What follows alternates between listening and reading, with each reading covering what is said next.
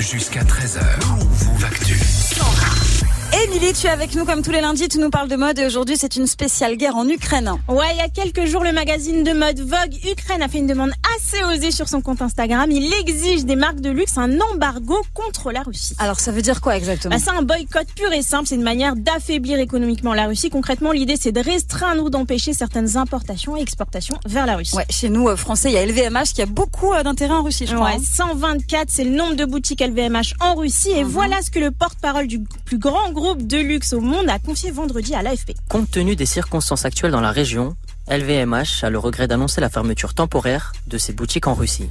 Euh, Chanel, Hermès, Balenciaga, toutes ces marques, elles ont elles aussi euh, cessé de vendre à la Russie. Mais bon, l'enjeu économique, il est pas énorme puisque les Russes ne représentent que 2% de la clientèle de Ouais. LVMH par exemple.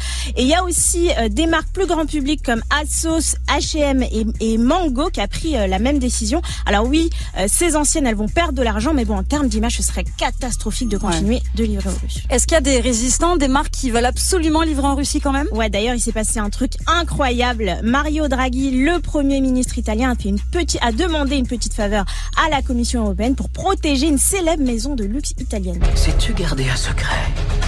Au nom du Père, du Fils et de la maison Gucci. Ah, Gucci continuera de livrer Ah ouais, en Russie grâce aux pressions du premier ministre italien et c'est une info du journal anglais The Telegraph. D'accord. Et comme c'est la Fashion Week en ce moment à Paris, Ouais. ça se passe comment? Bah, c'est une semaine de la mode très politique déjà parce que la plupart des créateurs montrent leur soutien à l'Ukraine comme Olivier Roustin, directeur arti- artistique de Mm. Balmain sur Instagram ou encore Giorgio Armani qui a fait défiler ses mannequins sans musique. Est-ce qu'il y a des créateurs russes qui ont été boycottés? Ouais, Valentin Yudashkin, un célèbre styliste il a carrément été banni de la Fashion Week. C'est lui qui a imaginé les nouveaux uniformes de l'armée russe et surtout on lui reproche son silence Ah oui, sur la guerre en Ukraine. Donc globalement, il y a une vague euh, de boycott dans la mode, mais Hmm. pour le moment, bah, toutes ces fermetures, elles sont temporaires. D'accord. Je reviens juste sur euh, la Fashion Week. C'est vrai qu'on s'est posé la question dans la team. Ouais. On s'est dit, est-ce que c'est pas chelou là en ce moment de voir euh, des stars à la Fashion Week? On parle de luxe alors que c'est quand même un petit peu la guerre. Alors oui, Mm.